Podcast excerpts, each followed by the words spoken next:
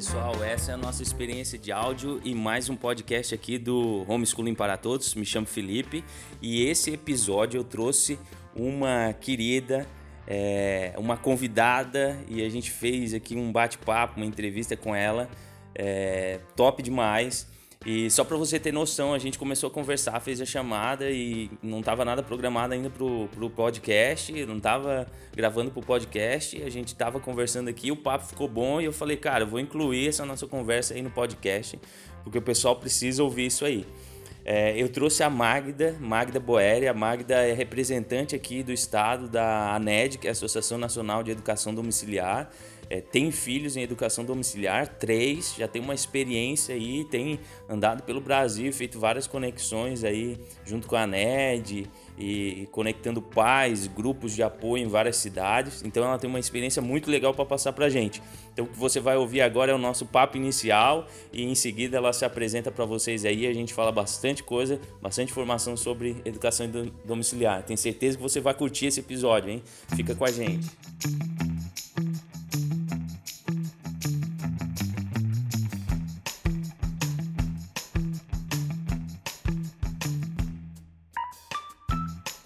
É, eu, eu sempre atribuo, assim, Felipe, uma coisa muito importante dentro da minha casa. Eu vejo todos os meus filhos, quando, desde que eles nasceram, eles foram criados na igreja, porque eu me converti, eu estava grávida da Maria Olívia de oito meses. Uhum. E eu atribuo a seguinte a, a questão, assim, quando eu, nós decidimos montar, né, construir uma família, a gente decidiu assumir a família, né?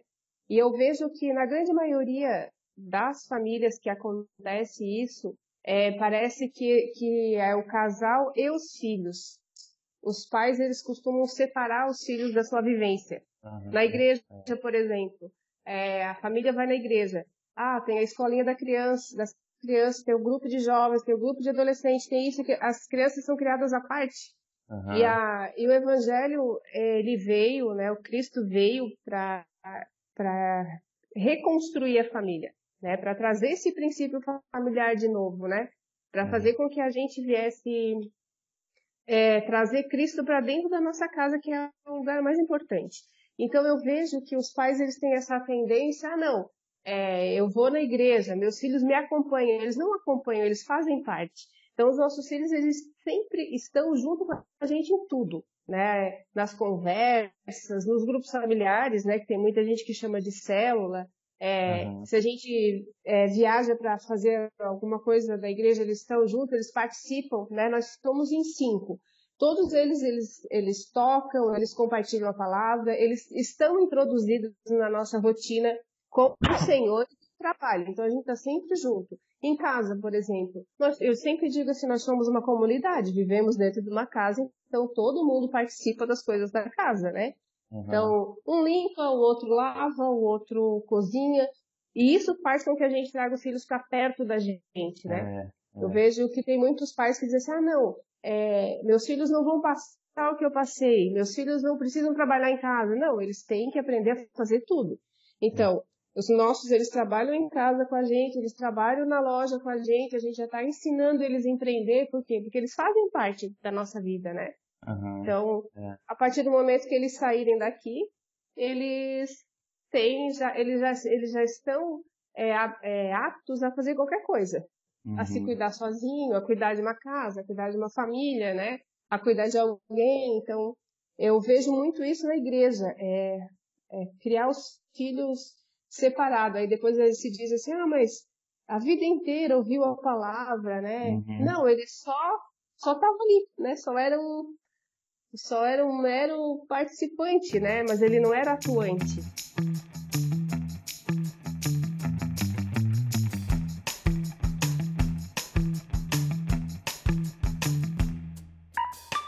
E o que eu vejo que é muito sério, que a família é a instituição, é a primeira instituição espiritual criada por Deus, né? Então, uhum. quando Deus une um casal, ele quer restaurar a família aqui na Terra, que é a única é. forma de restaurar a autoridade de Deus na Terra é restaurando a família. É. Então, hoje, é, o que, que, eu vejo muito no, no, meio cristão, assim, é, não, não existe homem, não deveria existir homem famoso, né? Deus não quer que as pessoas sejam famosas, porque não é dessa forma que a gente vai levar o evangelho.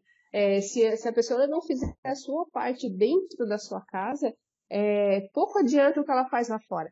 Por isso, é. da, da nossa opção e da opção de muitas famílias pela educação domiciliar. Porque quando um pai ele opta em educar e ensinar o seu filho, ele está trazendo para si 100% da responsabilidade daquilo que ele tem que fazer. Né? Porque Deus uniu o homem e a mulher, deu os filhos, com a intenção de construir, né? de construir a família. E quando um desses elementos está fora do padrão de Deus, é, a família se destrói. É o que a gente vê hoje, né? A uhum. mãe foi tirada de dentro do lar, né? O pai foi dado um encargo excessivo de trazer para dentro do lar, né? O sustento que hoje a gente trabalha praticamente para isso.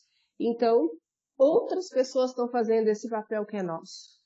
E uhum. isso não nos impede, né, Felipe, da gente trabalhar, da gente buscar o sustento, mas nós seremos cobrados por aquilo que a gente faz dentro da nossa casa, né? Não, eu gravei, eu gravei um podcast essa semana, desculpa te interromper, que é bem sobre isso que tu falou, né? A gente vai ser cobrado. Eu, eu tava indo pra academia, até foi o, o último podcast é, que, eu, que eu subi lá o áudio, né? E uhum. eu tava indo pra academia, e de repente comecei a pensar sobre umas coisas, eu parei o carro na metade do caminho e, e gravei o áudio no celular uhum. e, e postei que foi o seguinte, né? Que foi o gatilho que a gente teve para começar o homeschooling, porque eu sempre no início, quando a gente está tá iniciando, há aquelas dúvidas e medos e preocupações e um milhão de coisas que acontece vem na nossa cabeça. E aí tu continua estudando, continua pesquisando e aquilo continua ali contigo e tal. E aí eu, eu vi naquela, eu, eu captei ali a mensagem daquele é aquela parábola que fala de, dos talentos em Mateus 25 uhum. e a parábola das minas em Lucas 19, praticamente a mesma coisa, né? É, uhum. É, fala bem da mesma coisa ali. Só que eu aprendi ali naquela parábola, eu não vou contar aqui a história toda, mas eu aprendi que tu multiplicando ou não, tu tem responsabilidade e tu vai receber consequências daquilo. Porque uhum. aquele servo que recebeu um talento e escondeu aquele um talento dele, ele respondeu por aquele talento por aquela decisão que ele deixou de tomar, ou seja, mesmo ele não fazendo nada ou aparentemente não tomando decisão nenhuma, né, escondendo aquilo ali, não fazendo nada, ele sofreu uma consequência. E eu comecei a pensar, porque às vezes a gente coloca na cabeça assim, não, eu não vou, eu não vou decidir de fazer homeschooling.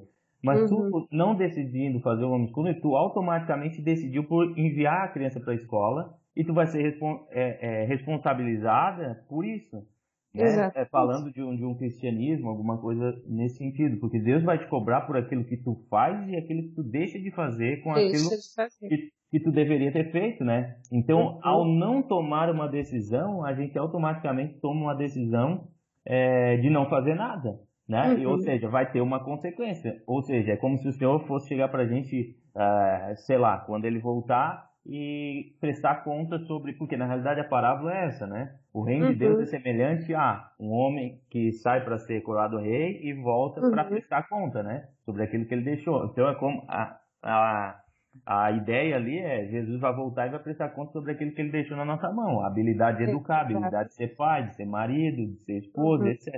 Então eu, eu captei essa mensagem, eu falei, cara, eu preciso tomar uma decisão.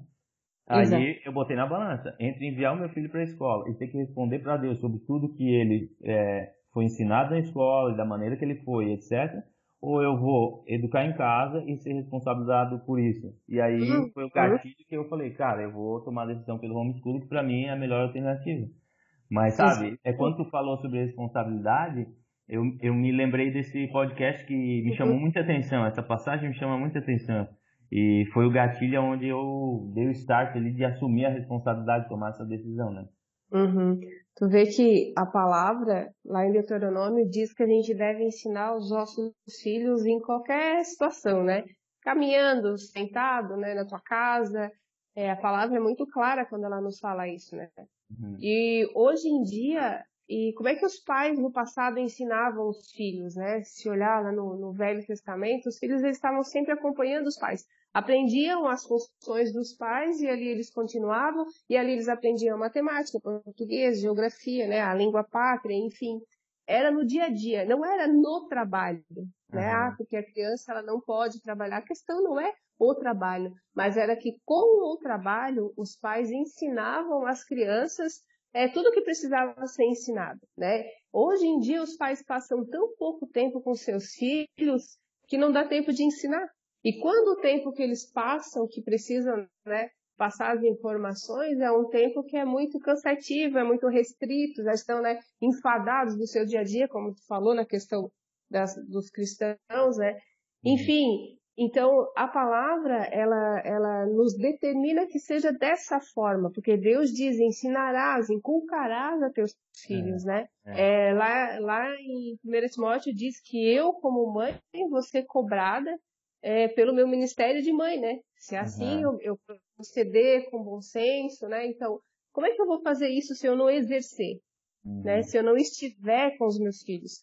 É, é, não, não, não tem não, é, fora dos princípios de Deus.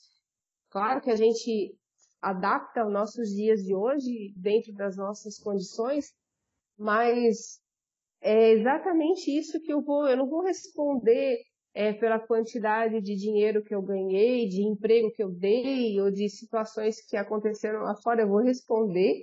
Deus vai perguntar, é que estão seus filhos, né? O que, que tu fizesse com aquilo que eu te dei?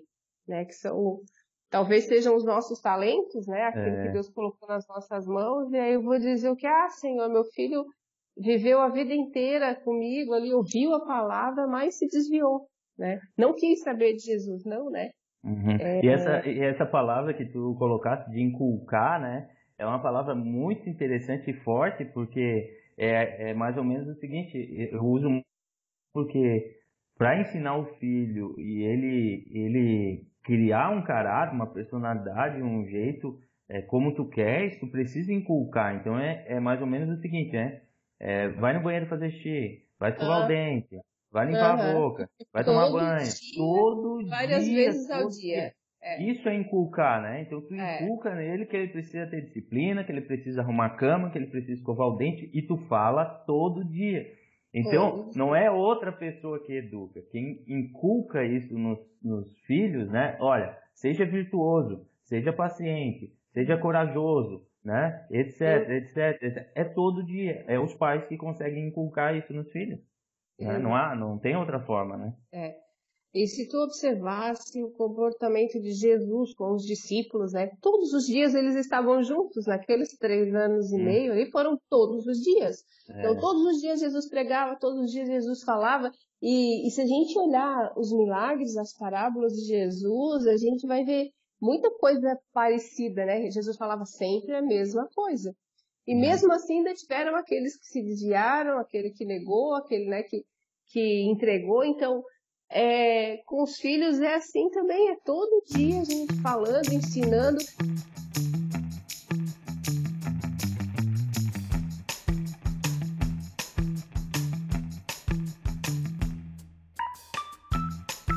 É, se a gente olhar a história do povo de Deus, o povo de Deus não, não faz o que a gente faz hoje, que conta a nossa história, né? Ah, quando eu era criança, o meu pai, minha mãe, a minha família, o povo de Deus contava a história do povo de Deus, né? Uhum. Hoje, com a nova aliança, com a vinda do nosso Senhor Jesus Cristo, a gente precisa contar a história de Cristo para os nossos filhos, até aquilo ficar firme no coração deles e eles possam eles tomar a decisão por Cristo, né? O problema é uhum. é que hoje em dia é tudo muito raso, né? Ah, leva lá na igreja. Ah, a escola. Não, não adianta botar um filho numa escola cristã e levar para a igreja. Né? Uhum. A igreja não tem essa responsabilidade. Uhum. Nós temos. É, é, eu tinha uma preocupação muito grande né, com os meus filhos quando, porque meus filhos chegaram aí para a escola, foram alfabetizados na escola, enfim, a gente não conhecia sobre a educação domiciliar. Eu dizia assim, meu Deus, a gente ensina em casa, né, todos os dias ensinando a palavra, todos os dias é, ensinando aquilo que Deus tem nos ensinado também, e agora, né? Vão para a escola e vão aprender, e meu, vão aprender com outras pessoas. Eu sempre tive essa preocupação. Meu marido dizia assim, me disse uma vez que foi o que é, é, me ajudou a aceitar isso. Ele me dizia assim: se a gente fizer bem a nossa, nossa parte e estruturar bem o Cristo no coração deles, a hora que eles tiverem que tomar decisões, eles vão saber por quem tomar. Então, é. essa parte, essa, essa, esse papel da gente fazer dentro de casa, isso é a coisa mais importante que tem. Na, é, é, a criança desde que nasce, né, ouvindo a palavra de Deus e vendo esse praticar diário, né, esse, porque não é por nós, né, não é ah, para honrar o pai e a mãe, mas é para honrar o Senhor, né? Uhum. A gente não ensina porque, ah, eu não quero que meus filhos me envergonhem lá fora, que meus filhos se desviem. Não, eu quero que eles honrem o Senhor. Porque eles é. até podem né, não honrar o pai e a mãe, mas se eles honrar o Senhor, eles vão me honrar também, né? Então, uhum. o anseio hoje, a minha alegria, né, depois que meus filhos é, passaram a estudar em casa, é, é, é ver isso sendo avivado no coração deles. Porque estudar em casa e a escola tira, né?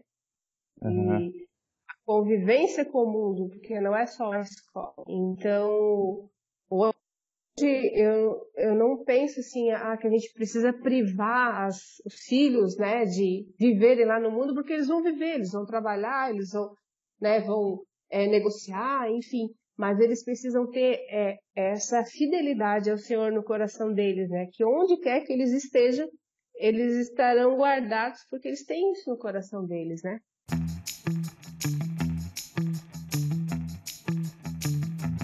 Ô Magda, só para o pessoal é, é, se inteirar, o que a gente estava falando até agora era meio em off, né? Mas eu, a conversa está tão boa que nós vamos continuar aqui e, é, e dar continuidade na conversa aqui. Mas deixa eu te pedir uma coisa. Então, se apresenta o pessoal, conta um pouquinho da tua história, só para eles saberem quem é a Magda que está é. falando essas coisas aqui que a gente está conversando até agora. Né? A gente estava conversando em off, mas eu acho que a conversa ficou tão legal que vamos deixar isso como parte do podcast aqui. E daí agora você já se apresenta aí pro pessoal. Conta um pouquinho da tua história, quem é a Magda, família, quantos filhos, uhum. casada com quem, o que que faz, etc. Ah, legal. Então, eu me chamo Magda, sou, moro hoje né, na cidade de Florianópolis.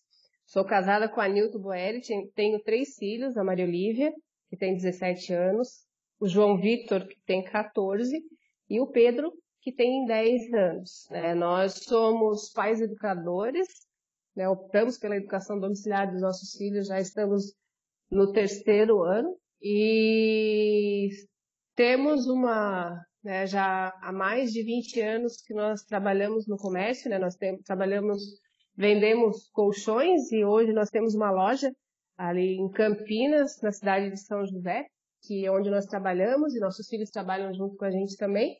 E, e é isso. Não sei se tu quer mais alguma informação, mas é basicamente é. isso.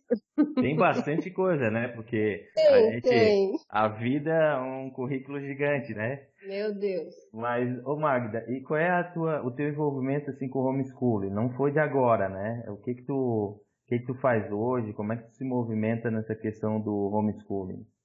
Então, é, eu conheci o homeschooling faz mais ou menos uns cinco anos. Eu gosto de falar educação domiciliar, eu prefiro, uhum. é mais fácil. É. é. que eu comecei a pesquisar, né, a, faz uns cinco, seis, uns seis anos mais ou menos, né, foi uns dois, uns cinco anos, uns dois anos antes da gente tomar a decisão. Eu conheci através de uma amiga minha, né, uma pessoa que, que, que frequenta a igreja com a gente, que ouvi falar, né, a gente ouvia, mas isso fora do país, em outros lugares, a gente jamais imaginava que poderia ser feito no Brasil, né, que haveria essa possibilidade. E numa conversa muito particular, ela estava indo embora para outra cidade, ela me disse, Magda, eu vou optar pela educação domiciliar, eu vou tirar meus filhos da escola e vou ensiná-los em casa. E aquilo para mim, assim, foi como se abrisse uma porta, assim, né? Foi uma das melhores coisas que eu vi na minha vida, porque eu sempre tive um conflito com a escola.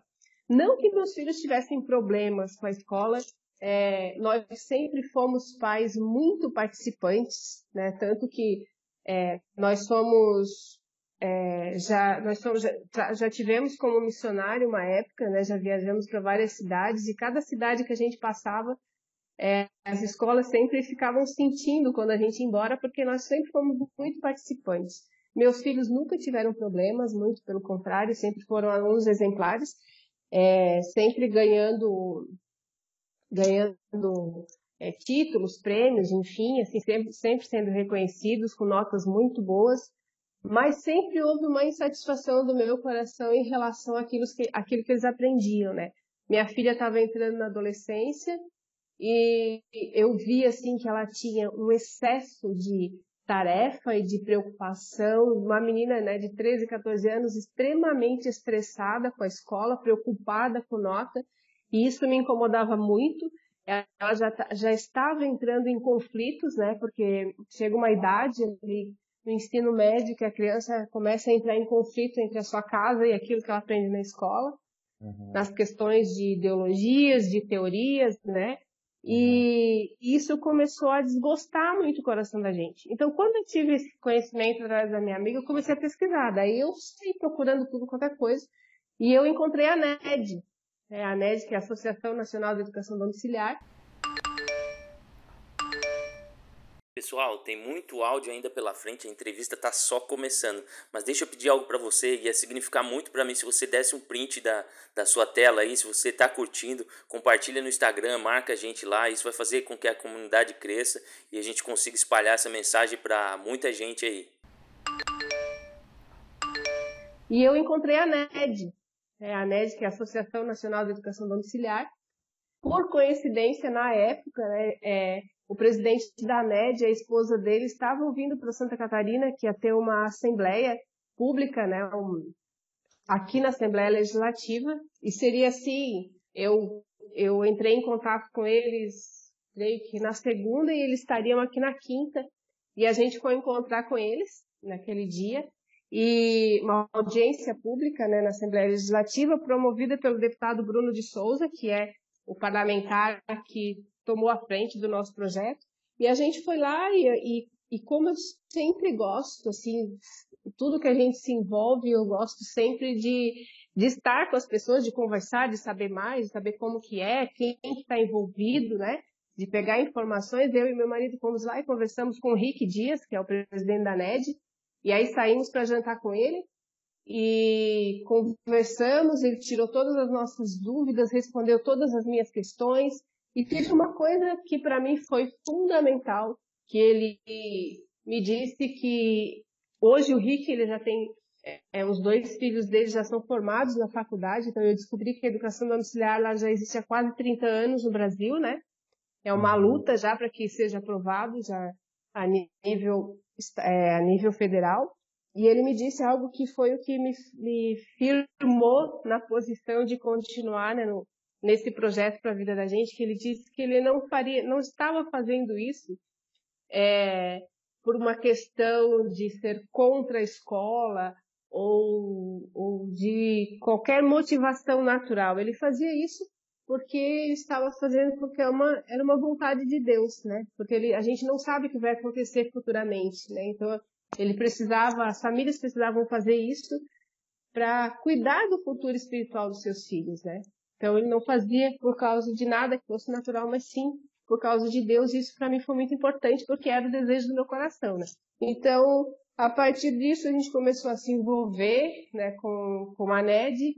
É, dias depois ele entrou em contato com a gente para que a gente se tornasse representante da NED aqui no estado. E aí a gente tomou a frente porque no começo eu procurei muita ajuda na questão de grupos de apoio, né, de pessoas aqui da, da região eu não conhecia ninguém aqui da, da minha cidade, aqui Florianópolis, né, que tivesse envolvido. E aí eu comecei a buscar pessoas. Né? Encontrei uma pessoa que é, que é a, Cris, que é também ali de Blumenau, que também é representante da NED comigo. E aí a gente começou a colocar nas redes sociais procurando famílias, né? E aí eu me surpreendi muito, porque a gente encontrou muitas famílias. Hoje a gente já tem um grupo é, aqui em Santa Catarina com mais de 200 famílias. Né? Há uma, uma pesquisa que diz que só em Santa Catarina são, são quase mil famílias educadoras, né? mas pela questão da falta de regulamentação, essas famílias quase não aparecem. Então a uhum. gente começou a se envolver, porque eu pensei assim, já que eu não encontro ajuda, então ser ajuda para as pessoas. Né? E aí a gente começou essa relação com as famílias e hoje estamos aqui, né? Representando a NED, ajudando as pessoas que assim precisam. é, tratando da regulamentação no estado de Santa Catarina também, né? Enfim, não sei se respondi a tua pergunta. Não, tá ótimo, é isso. Tu tem que cuidar que eu falo bastante, tá? Então de vez em quando me dá um corte. Não, assim que é bom. Eu já eu, eu gra, gravei bastante podcast, até ter um canal pessoal e às vezes a gente convidava algumas pessoas assim que não falava muito, aí ah. é, é, fica mais difícil pra gente, porque tem que ficar é. puxando o assunto. Mas o legal não é, é quando a gente caso. vai num, é, vai num bate-papo, eu também, se deixar eu vou falando, né? Se tivesse ao contrário, tu me perguntando alguma coisa aqui, coitado de ti também, eu ia falar. Mas deixa eu te perguntar, é, o que que, já que tu estava falando da NED, é, diz assim pro, pra gente, qual é a importância é, de uma família que está começando ou está fazendo homeschooling se associar na ANED? Sim, a ANED hoje é uma, é, como eu já disse, é a Associação Nacional da Educação Domiciliar. Uma das coisas mais importantes que eu acho da associação é que hoje a NED ela tem mais de 130 advogados em todo o Brasil que eles estão servindo as famílias de uma forma gratuita, né? Então, se qualquer família tiver qualquer problema em qualquer região do Brasil, esses advogados eles já estão instruídos, já estão com toda a legislação, né? É, já já com a legislação bem como é que eu vou te dizer assim, já conhecendo bastante a legislação, hum. né, já estão bem instruídos pelos advogados mais antigos que a NED tem, né, que começaram já o processo já, já há quase 30 anos atrás. Então, isso eu acho muito importante. O fato de que se a família precisar de qualquer, precisar de qualquer auxílio na área jurídica, a NED está assessorando essas famílias, sem contar que há toda uma, uma questão de você encontrar famílias né, no Brasil inteiro, é de você encontrar um apoio jurídico, né, e assim um apoio também na área na área pedagógica, né, que a NED também faz isso de orientação e nós temos em todas as regiões do Brasil nós temos representantes que a gente tem esse papel né, de estar na frente, de estar associando as famílias, de estar juntando as famílias, né, a gente chama de grupos de apoio onde as famílias em cada região elas se unem, se juntam, né, se reúnem e ali elas se apoiam umas às outras na questão de material, na questão de ajuda mútua das famílias, então isso é muito importante. Então a NED tem esse papel.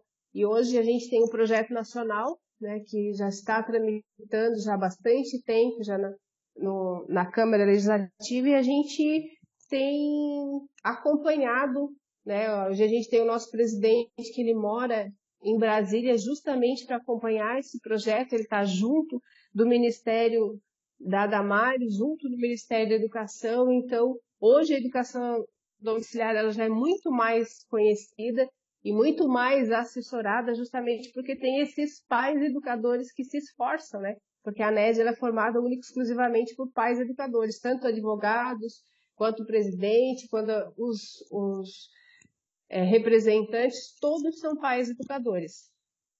Uhum.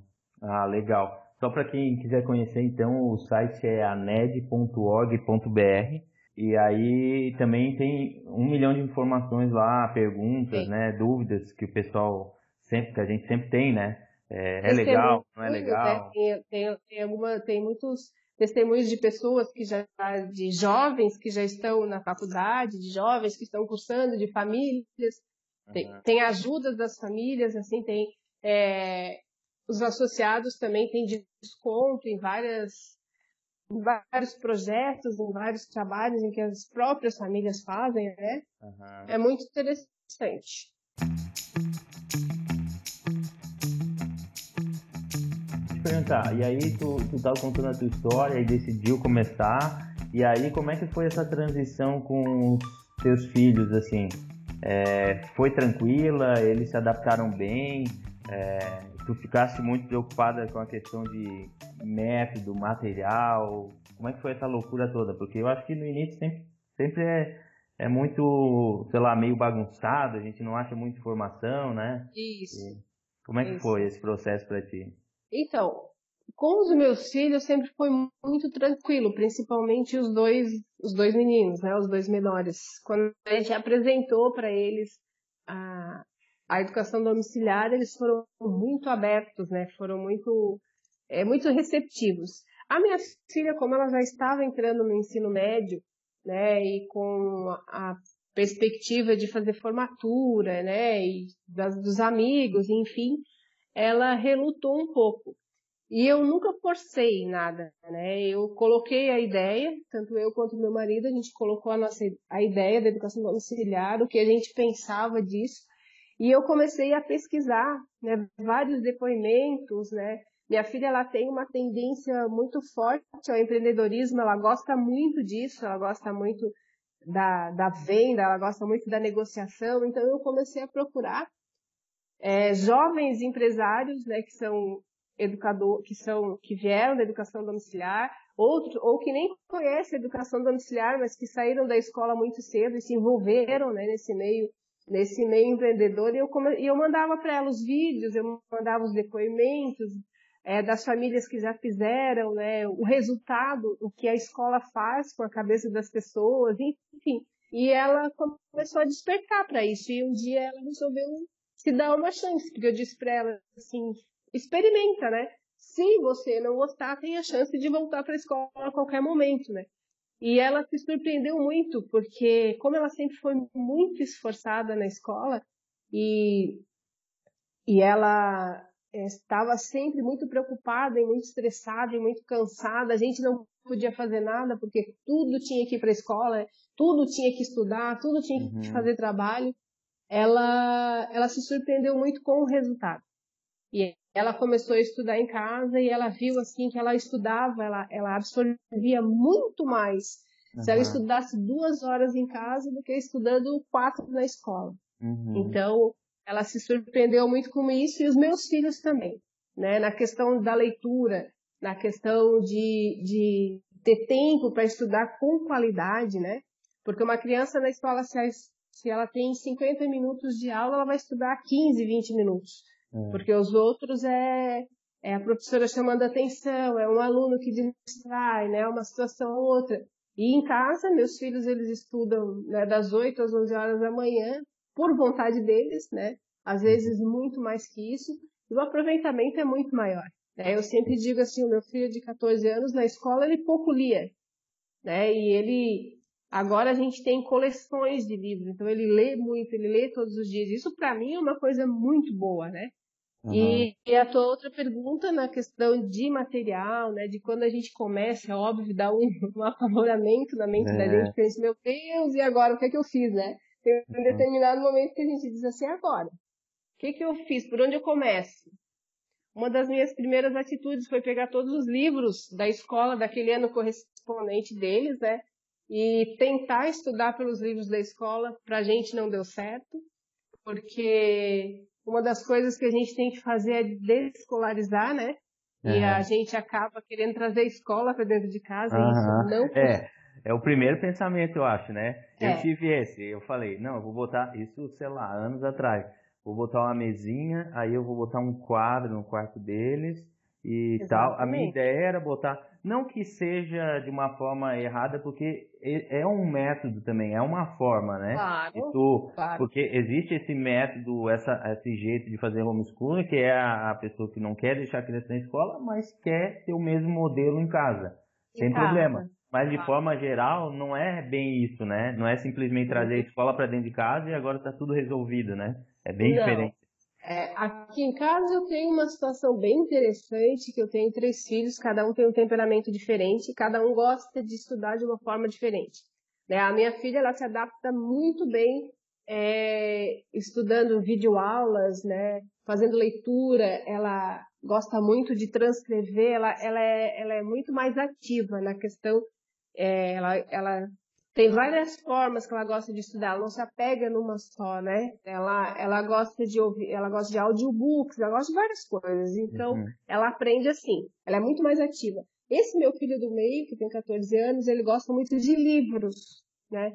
Ele uhum. gosta de fazer os exercícios de livro, ele gosta de, de ler livros, ele não gosta muito das aulas, das videoaulas, por exemplo, né? Ele até faz, mas não é o que mais chama a atenção dele. O meu filho pequeno, ele gosta muito da pesquisa, né? Ele gosta mais da área científica, assim, de, de fazer de experimentos, ele também uhum. gosta de livros, ele gosta muito de escrever, então são formas diferentes de, de estudar.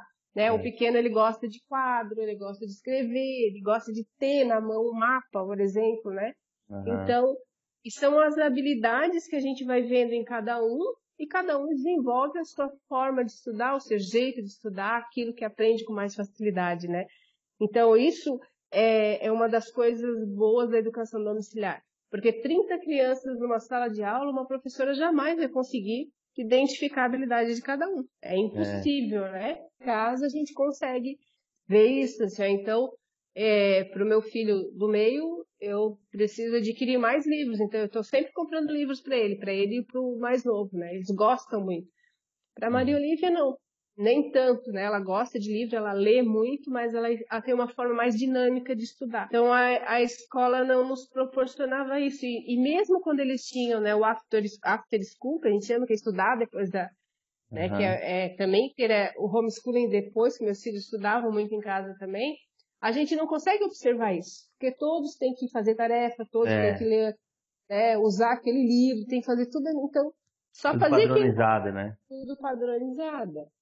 É. Eu, eu é, veja se tu concorda. Eu, o que eu aprendi nesse tempo fazendo homeschooling é que uh, a gente vê que não é algo tão é, formal e como é que eu posso dizer? Ele é suave.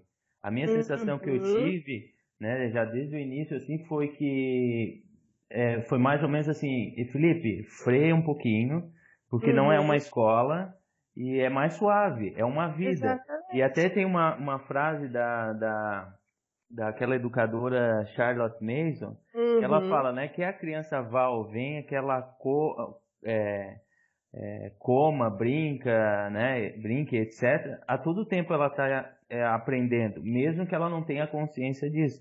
Então, aqui em casa virou assim um, um aprendizado constante. Então, o homeschooling é desde a hora que acorda até a hora que vai dormir e aí tem aqueles momentos que você para, e se naquele dia não deu, no outro dia é um, um, uma forma diferente. Exatamente. Mas não tem. Mas eu, o que eu senti foi, é muito mais fácil fazer homeschooling do que enviar para a escola. Que enviar para a escola. Com certeza. O mais suave. É que a gente, assim. É, a gente não precisa padronizar, né? Porque nem todos os dias vão ser iguais, nem todos os dias vão ser é. produtivos nem todos os dias a gente vai amar a educação domiciliar. A gente tem as nossas dificuldades também, né? É. Porque nem todo dia a criança vai acordar bem também, né? Mas ela, se ela não acordar bem na escola, ela teria que ir para a escola de qualquer forma, né? É. Viver todos os dias as mesmas coisas e fazer as mesmas coisas.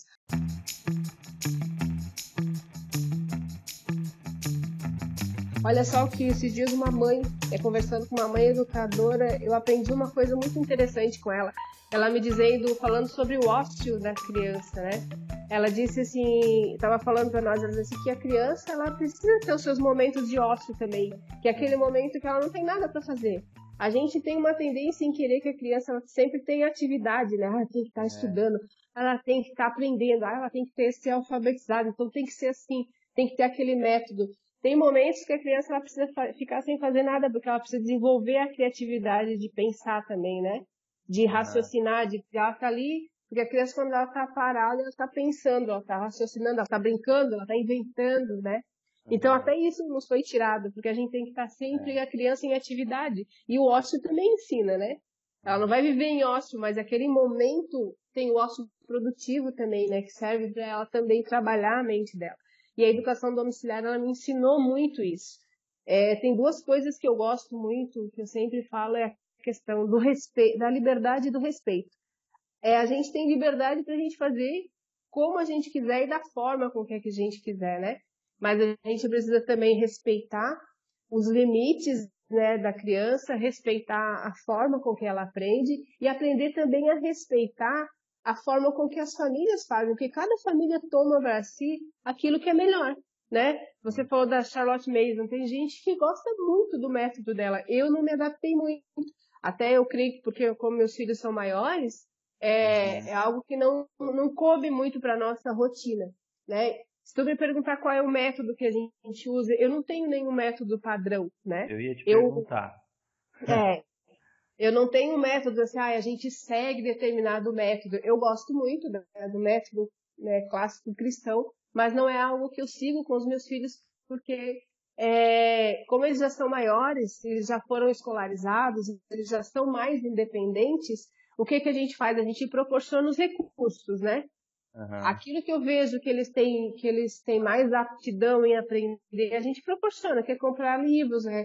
É, plataformas, é, enfim, é, videoaulas, aquilo que eles, que eles mais se adaptam, a gente proporciona. Porque se tem uma coisa que eu aprendi, é que a gente, que os pais, eles têm, eles proporcionam os recursos e dão a ordem, né? Assim Jesus, Deus faz com a gente também. Ele nos, nos dá, né? Nos deu todas as coisas, agora vai lá, trabalha, né? Vai lá, edifica, ela vai lá e faz a obra, né? Então, uhum. a gente com os filhos é assim, a gente proporciona os recursos e eles e dá o, a determinação que eles têm que fazer e assim eles fazem. Né? Então, hoje eu já estou mais numa fase de só proporcionar e eles já estão muito mais independentes, né? São mais são autônomos, eles fazem aquilo que de fato é, a, é a, o objetivo da educação domiciliar, que é tornar os nossos filhos autodidatas, né? É. é. eu, eu não vejo a hora de chegar a essa fase, mas eu acho que ainda vai demorar, porque o meu pequeno está com sete anos. Uhum. O meu maior, vai né? Te, tu vai te surpreender, sabe? Porque, Felipe, assim, ó, é, a educação domiciliar, ela tem a liberdade é, já introjetada no, no projeto. E uhum. eu, eu, eu creio que isso é algo tão espiritual que a criança ela vai sentindo essa liberdade na, na medida com que ela vai que ela vai que vão passando os dias dela e ela e ela aprende com tudo e ela uhum. ela não passa a ser uma criança que ela só aprende aquilo que é dado ela passa a aprender com tudo mas ter uma ideia esses dias nessas épocas das eleições dos Estados Unidos eu nunca entendi muito bem como funciona a eleição dos Estados Unidos né e aí, eu, meu filho estava conversando com meu filho de 10 anos, ele me explicou como é que funciona. Eu perguntei. E aí eu caí na bobagem de dizer, mas onde é que tu aprendeu isso, né? Aí disse, mas mãe, né, eu sou, eu, eu, eu sou homeschooling, né? A gente aprende, né? Então são coisas assim que a gente, eu fico tão feliz porque tu vê que eles aprendem com tudo. Até naquilo que tu não, que tu não tá ali ensinando, que tu não tá pedindo que, né, para eles estudarem determinado conteúdo, eles aprendem, né? Eu vejo isso dentro da minha casa hoje. É, eu, eu, eu acho que é até uma dica para quem está começando, é, eu passei por isso, assim, que é quando antes de começar, a gente pensa como a criança vai entrar no vestibular. Então, veja, é, meu filho não tinha nem entrado no primeiro ano do ensino fundamental, não tinha nem começado o homeschooling com ele, educação domiciliar. Eu estava pensando lá no vestibular, é, coisa que eu é, provavelmente ele, ele nem vá fazer vestibular, uhum. né? A, a, probabilidade, eu, eu desacredito muito no modelo que está hoje, inclusive universitário. Eu estudo, a, ainda hoje eu estou terminando meu doutorado, então eu conheço de dentro do sistema, dei aula em universidade, né? Eu sei como é que funciona lá. E eu provavelmente meu filho nem vá fazer, a não ser que ele queira fazer algo muito específico, como a medicina e tenha que ter o, o CRM e tudo mais, mas enfim. Uhum.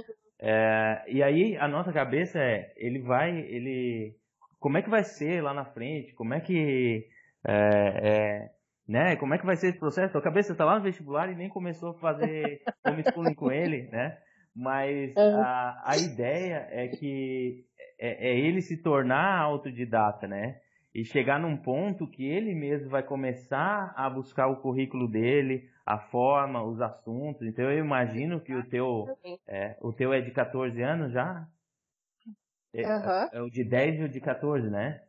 É, e a menina de 17. É, eu, eu imagino que o de 14 já esteja bem preparado com relação ao assunto que ele precisa estudar para o próximo ano, ou no próximo semestre, Exato. ou o assunto que ele está com dificuldade.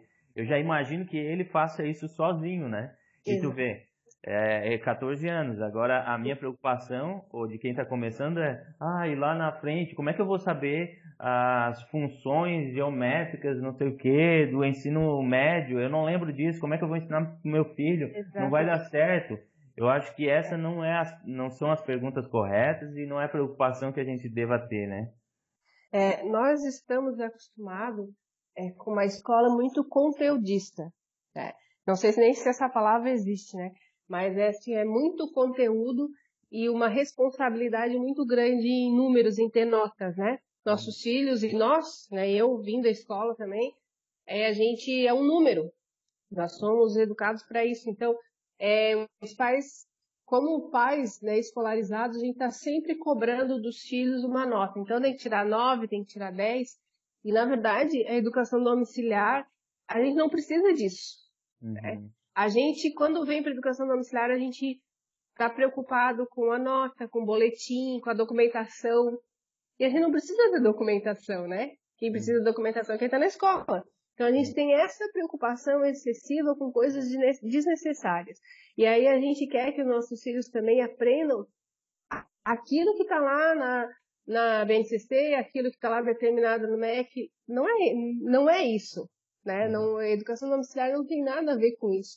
Porque qual é o problema se a criança, por exemplo, vai estudar matemática um ano inteiro se ela gostar? Se ela estudar português, se ela quiser estudar inglês, né?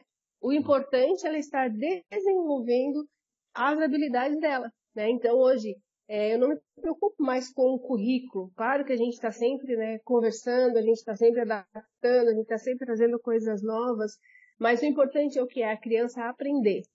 E aprender muito bem, né? É, tem algo que o Rick diz que eu acho muito interessante, que são cinco aspectos da, da educação domiciliar que precisam ser vistos né, pelo pai que está acompanhando. Uma é a criança aprender a escrever, né? Segunda, ela aprender a escrever muito bem. Terceiro, ela aprender a ler. Quarto, ela aprender a ler muito bem. E o quinto, ela aprender a resolver problemas. Porque uhum. hoje a criança na escola, é, no quinto, sexto, até no sétimo ano, as crianças hoje elas não sabem nem ler. Hoje nós já temos crianças nas escolas que não sabem ler nessa idade. E se ela não sabe ler, ela não sabe escrever, não sabe escrever, não sabe escrever bem, não sabe ler, ler bem, e o que é mais perigoso de tudo, ela não sabe resolver problemas. Uhum. Então, hoje uma criança ela tem a sua mente muito delimitada aquilo que é dado nas escolas. E aí, quando ela chega na vida cotidiana, ela não tem esse despertar, né? Ela, ela, ela lê, ela codifica, mas ela não interpreta. Então, hoje, o nosso papel como pais educadores, principalmente nessa fase de alfabetização, né, que ensino fundamental, que seria ali né, nos 12, 13, 15 anos, é fazer com que a criança desenvolva essa habilidade de escrever e ler muito bem. E aí ela vai estar, sim, resolvendo problemas, porque a mente dela está desbloqueada, né? Ela está com, com a mente aberta para resolver problemas. E hoje em dia, uma pessoa que não resolve problemas, ela tem muitos problemas, né? Uhum. Então, é essa descolarização, é essa, essa, esses hábitos ruins que foram colocados, né? No caso, nos meus, né? Os teus que pouco foram, acho que nem foram para a escola, né? Eles é, não terão um pouquinho essa... tempo na creche, é, só bem não pouquinho. foram pouco, pouco contaminados, né? É, sim, sim. então, pensa na oportunidade, né, Felipe? Essa é, essa juventude de hoje é, sendo educada em casa através da educação domiciliar que pensa, né? São pessoas que serão diferentes. Elas vão pensar, elas vão, elas vão ser mais responsáveis, né? Ter atitudes, né? É, eu tava, eu, eu, eu acho que foi agora que teve alguma coisa de Enem, né? Eu não estou acompanhando, mas sempre aparece tá, alguma tá coisa. agora. É. Tá e eu, agora. Eu ouvi falar. Fazer... Oi? A minha filha vai fazer agora no final de semana. Eu ouvi falar alguma coisa sobre. Eu não sei se foi vestibular, estavam reclamando. Eu ouvi passar alguma coisa que estava dando, dando clássicos como Machado de Assis vestibular e tinha gente reclamando e tava. Um... eu nem sei uhum. quem foi. Mas eu vi alguma coisa assim, mas tu vê, é, reclamando de dar um clássico pro, pro um jovem já, né? Que praticamente está chegando à idade adulta já, né? Já é um Sim. adulto praticamente. É, então, assim, a pessoa reclamando de dar um clássico, pois uma das principais questões de, de, de muitos pais fazerem homeschooling, que foi meu caso, por exemplo, de poder é, ensinar clássico para eles, de poder ensinar música clássica, literatura boa, é, idioma, né? Hum. Talvez latim e, e, e, tantas outras coisas que a gente não consegue na escola, né? Olha só, eu não tô, tô tentando lembrar qual foi o tema da, da redação desse ano do Enem. Ela teve as, a maioria das pessoas, da, dos jovens, tiveram problema de interpretar o tema da, da redação, porque ela pediu uma coisa e eles interpretaram outra coisa totalmente diferente. Eu não vou me lembrar agora, mas são coisas que são parecidas, mas na hora da interpretação eles fizeram uma redação de uma coisa totalmente diferente daquilo que foi pedido. É uma coisa bem simples, mas é para te ver que o problema já está, né? Já, já está aparecendo que um dos maiores problemas da juventude hoje é a interpretação. Não conseguir interpretar um texto, nem um enunciado, né? Agora, é o analfabetismo um funcional, né? Funcional, é isso mesmo. E é o que chega na universidade. Eu, eu, eu me lembro de um, uma aluna que eu tive, há muitos anos, e é, era claramente assim um analfabeto funcional. Tu falava, ela não conseguia entender o que tu falava na aula, sabe? Era um texto, uhum. alguma coisa, ela não conseguia compreender, assim, me marcou muito essa essa aluna em específico, assim, porque foi, assim, eu identifiquei na hora, falei, nossa, é analfabeto funcional, assim. E estava na universidade, se formou, uhum. tirou o diploma. É, porque hoje em dia, independente aonde tu tá, tu se forma, né? São uhum. raras as universidades, faculdades que você entra e não consegue se formar por ser muito difícil. Obviamente, é, talvez uma engenharia mecânica, elétrica, é, algumas né, é, exatas que realmente, de fato, se não conseguir fazer a conta ali, não passa de jeito nenhum, mas uma mais humana, né, administração, talvez contábeis, é, ou ciências humanas diversas, isso, isso passa, né? Mas é isso que a gente tem recebido hoje na, nas universidades, né? Esse analfabetismo funcional aí que, que é de chorar, né? É, e esses são os, os, os, profissionais do futuro, né? E isso é que me assusta muito. É, primeiro que os jovens hoje, eles não desenvolvem mais o músculo do trabalho, né? Eu tenho um amigo que ele fala sobre isso, né? a gente precisa desenvolver o músculo do trabalho. Eles vão para saem da, do ensino médio, vão para a faculdade, eles vão começar a trabalhar com 24, 25 anos. Então já é muito tarde para uma pessoa começar a trabalhar, né? Então, aí tu imagina, saindo desse jeito da faculdade, que profissionais que a gente vai ter, né? Que prédios serão construídos, né? Que administradores que nós teremos, que políticos nós teremos. Então, isso me preocupa muito, né? Me preocupa muito mesmo, né? Então, hoje, eu estava falando na questão de método, é, o método que a gente usa muito dentro da nossa casa é aquilo que o Senhor já nos ensinou, né? Que a, que a gente já tem tudo na mão, né?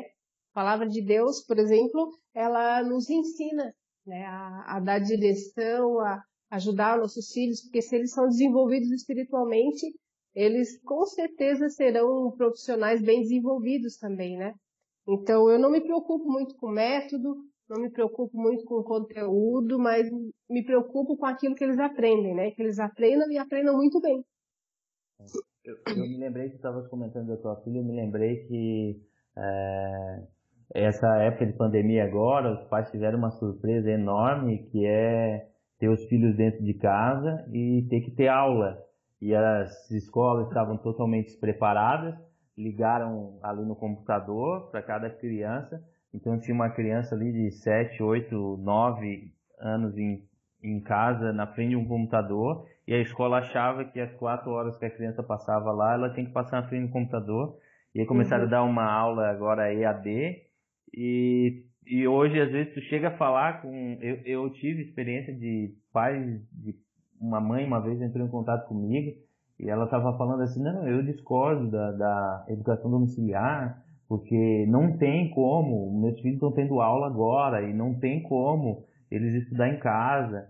E, ou seja, né, complicando esse modelo de uhum. ensino que nem é o ensino à distância, né? Porque isso para uma criança é praticamente um crime que estão fazendo. Eu tenho conhecido meu que criança entrou em, em estado crítico de depressão, de um monte de coisa, porque passando horas na frente não consegue, a hum. mãe surtando dentro de casa com criança pequena e o outro tendo que estar na frente do computador, né? Mas assim, chamando a, eu estou querendo chamar atenção, né, para porque me lembrei disso quando tu estava falando da tua filha, do, do estilo uhum. ali, da escola e tal, né? Que isso não é educação domiciliar, de não. forma alguma, né? É. Nem é ensino à distância. Não. Porque também é. não, não, né? Eles simplesmente eles não sabiam o que fazer, eles falaram, ó, oh, a gente precisa ter o aluno aqui pagando a mensalidade, então vamos abrir o computador e dar aula para eles né? Como se a gente tivesse. Fazer, de, fazer de, de qualquer jeito, né? É, na verdade, é, isso não tem nada a ver com a educação domiciliar, porque a educação domiciliar é uma opção familiar, né? Onde a gente chega num consenso com a família e a gente traz para a nossa responsabilidade a educação e o ensino.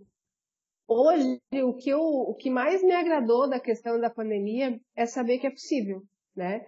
Que as escolas podem se adaptar, que as famílias podem se adaptar. Hoje a gente teve um crescimento muito grande na questão de famílias é, percebendo né, essa possibilidade e optando pela educação domiciliar. E isso me deixa feliz. Muitas mães me procuram, né, de mães que até deixaram os seus trabalhos, né, para ficarem com seus filhos em casa e entenderam, né, a, a deficiência da escola e que a escola estava fazendo com os filhos e optaram pelo ensino domiciliar. Tanto que a NED hoje, ela só pode atender aqueles que são associados, porque cresceu tanto número que não dá mais para atender todo mundo. Então, uhum. é algo que talvez seja positivo, talvez não, né? Porque tem muitas pessoas também que optam pela questão de valores, de, de escola, enfim, né? Mas, assim, eu vejo que tem muita família motivada a cuidar da educação dos seus filhos porque percebeu né? Assim como eu, como sempre tive meus filhos em escola particular e escola cristã ainda, né? E quando uhum. cheguei na educação domiciliar, percebi o quanto de dinheiro que eu joguei fora, né? Porque uhum. hoje sim eles aprendem, hoje sim eles estudam, né? E, e com alegria, né? E é difícil, isso, eu, é difícil é, é explicar isso para outras pessoas, né?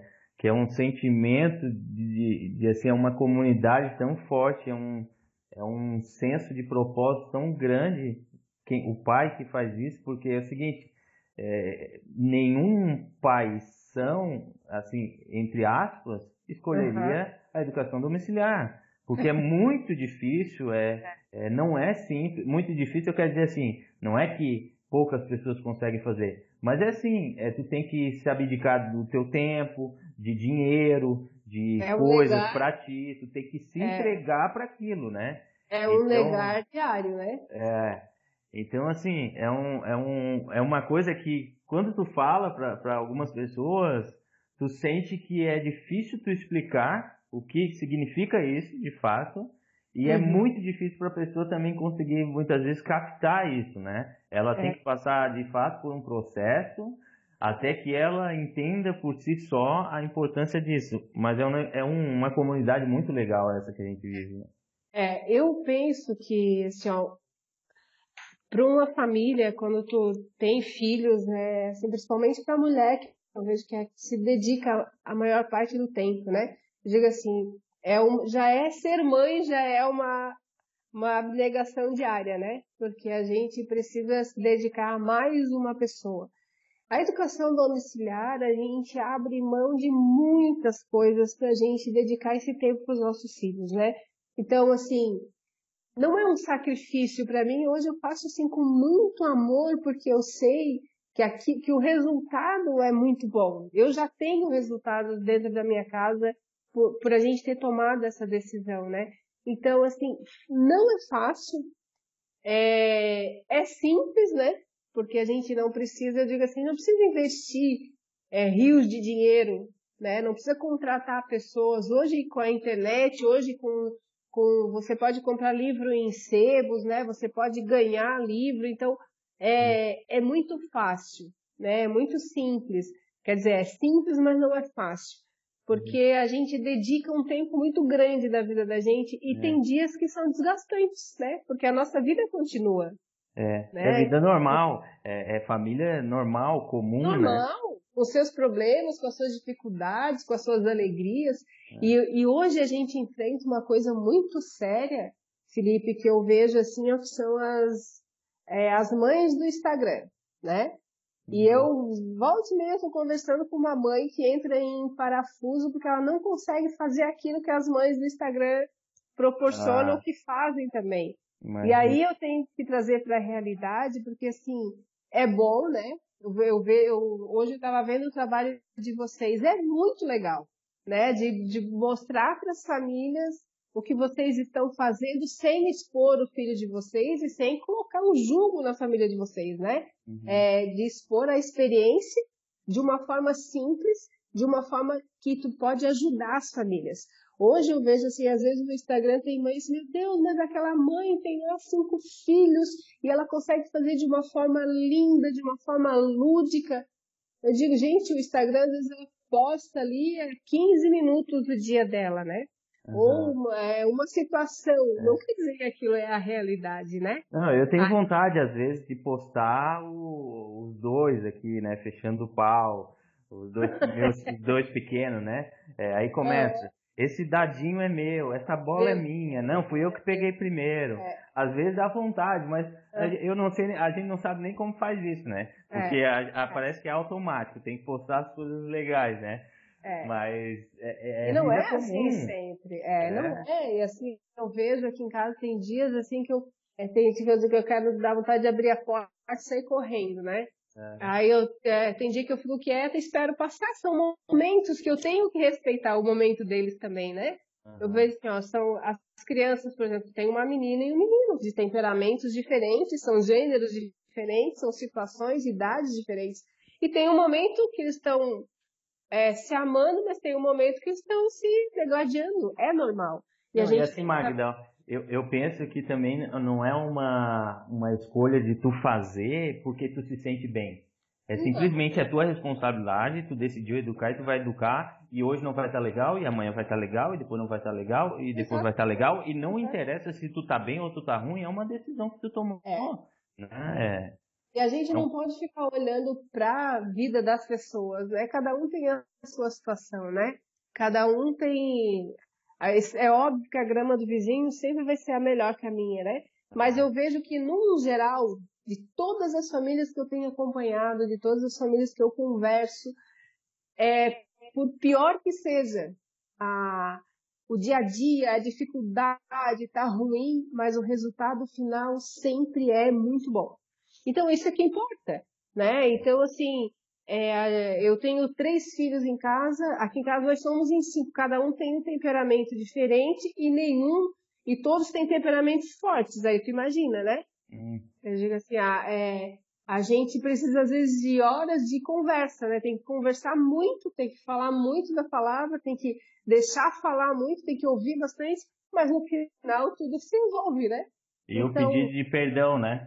É, é porque é, te conheço, né? É, tu é cristã e aqui também, e aqui não tem essa de tu, não adianta tu nem inventar de é, falar besteira, porque vai ter que pedir Exato. perdão depois. Pedir aqui funciona assim. Então, a é. gente já pensa até o que vai falar, porque depois vai ter que voltar atrás e dizer, ó, errei, e vai ter que sentar na frente, e daí tu, tu, ninguém quer fazer isso, né? Porque ninguém é. quer sentar na frente do outro e falar assim, ó, eu errei, me Sim. perdoa. Então a gente já, já sabe como é que vai ser a conversa, é. né?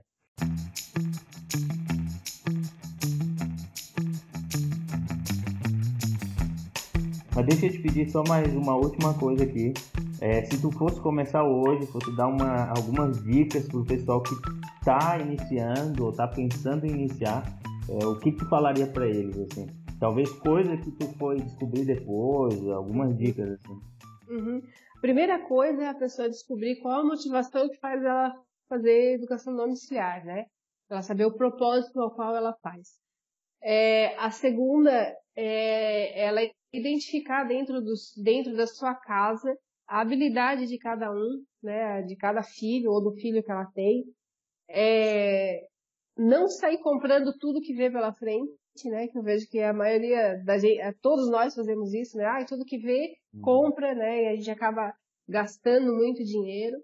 E uma das coisas que eu acho fundamental, importante, assim, é, é, é vida. É você procurar na sua cidade famílias que você possa fazer grupos de apoio, que você possa estar junto, é, conversar com outras famílias. Por quê?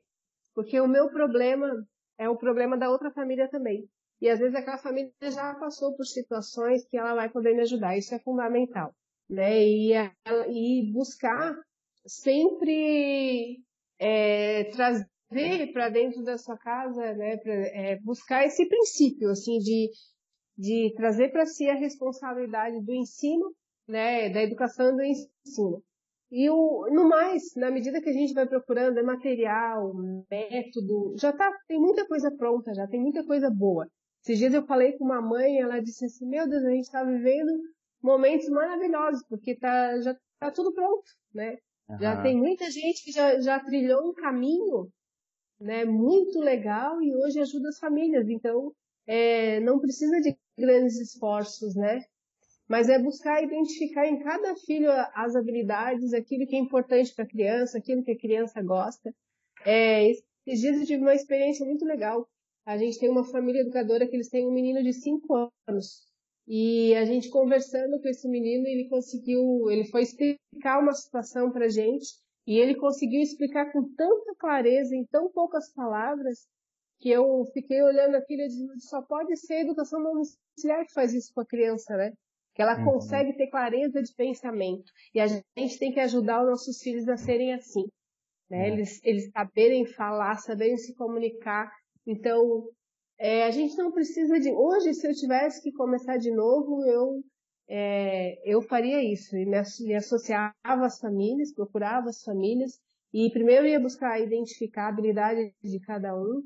É, uma coisa que é importante quando a gente começa é a gente arrumar as falhas, né? Às vezes a criança ela tem dificuldade na matemática, ela tem dificuldade no falar, ela tem dificuldade no escrever, os, o primeiro ano, geralmente, a gente fica é, nivelando os filhos, né? Uhum. Isso é muito importante, isso vai definir os outros anos da criança. Não, não se preocupar em dar, encher a criança de conteúdo e nem trazer escola para dentro de casa, mas nivelar aquilo que a criança tem problema, que geralmente é a língua pátria e a matemática. Show de bola, show. Magda, eu quero te agradecer demais esse tempo aí que tu disponibilizou para a gente. É, sempre essa experiência né, que, que cada pai, cada mãe passa é sempre fundamental assim para quem está iniciando ou mesmo para quem está fazendo. Né, são sempre dicas é, importantes e legais. Então eu quero te agradecer e já te fazer um, um convite para a gente estar tá junto novamente, talvez gravar uma live no Instagram, alguma coisa porque é. eu acho que tem conversa aí. Talvez vamos chamar o Anilton também para. Isso, eu ia te dar junto. essa ideia, né? Para falar e até como falar como pai mesmo, né? Uhum. O Anilton tem uma participação muito importante. É, embora sempre, geralmente sou eu que estou na frente, sou eu que estou falando, assim, mas eu acho que a participação do pai na educação domiciliar é fundamental, né? Por várias, várias questões, e tem coisa que é só ele que faz, né? A gente tem aqui conselhos, a gente procura sempre fazer uma aula de, de educação financeira, né, de empreendedorismo, é ele que faz, até porque é o nosso dia a dia, né? E eu tenho visto resultados assim maravilhosos. Então a Anitta tem muito conteúdo, né, para compartilhar. Não, vamos marcar de certeza. Mas te agradeço demais, tá bom, Magda? Obrigado. Imagina, eu é que agradeço, né, porque eu já te falei, eu, eu falo bastante, né, principalmente quando a educação domiciliar é uma das coisas. Eu sempre digo, se é uma coisa que eu acertei na vida, que Deus me deu a graça, foi tirar meus filhos da escola e começar esse processo aqui dentro de casa, né. Então eu fico muito grata, muito feliz, é, te agradeço também pela oportunidade, me coloco à disposição, né, Felipe, porque eu sei que tem muitas famílias que procuram um auxílio e não encontram e, e sempre a gente, como a gente não tem a questão da regulamentação ainda, as pessoas ficam sempre nessa dúvida assim, né? Ah, será que faço? Será que não faço? Será que alguém vai me ajudar? E eu quero dizer que existe sim, né? Um povo que apoia, um povo que ajuda, né? A NED está à disposição, eu também estou. E, e sempre que uma pessoa optar, uma família optar pela educação domiciliar, vai ser né, a melhor escolha para sua família. Então eu quero me colocar à disposição E se alguém precisar, pode entrar em contato que a gente vai fazer aquilo que a gente pode fazer para ajudar, né? Dentro dos nossos, das nossas condições que está ao nosso alcance. Então eu também te agradeço, né, pela oportunidade e me coloco à disposição para qualquer coisa que precisar. Fala pessoal, chegamos ao fim desse episódio, foi incrível, mas você já sabe, ia significar muito pra gente se você desse um print da sua tela, colocasse lá no Instagram, marcasse a gente. Aproveita também para classificar a gente com cinco estrelas lá no, na sua plataforma de áudio, isso ia ser incrível para nossa comunidade e até o próximo episódio.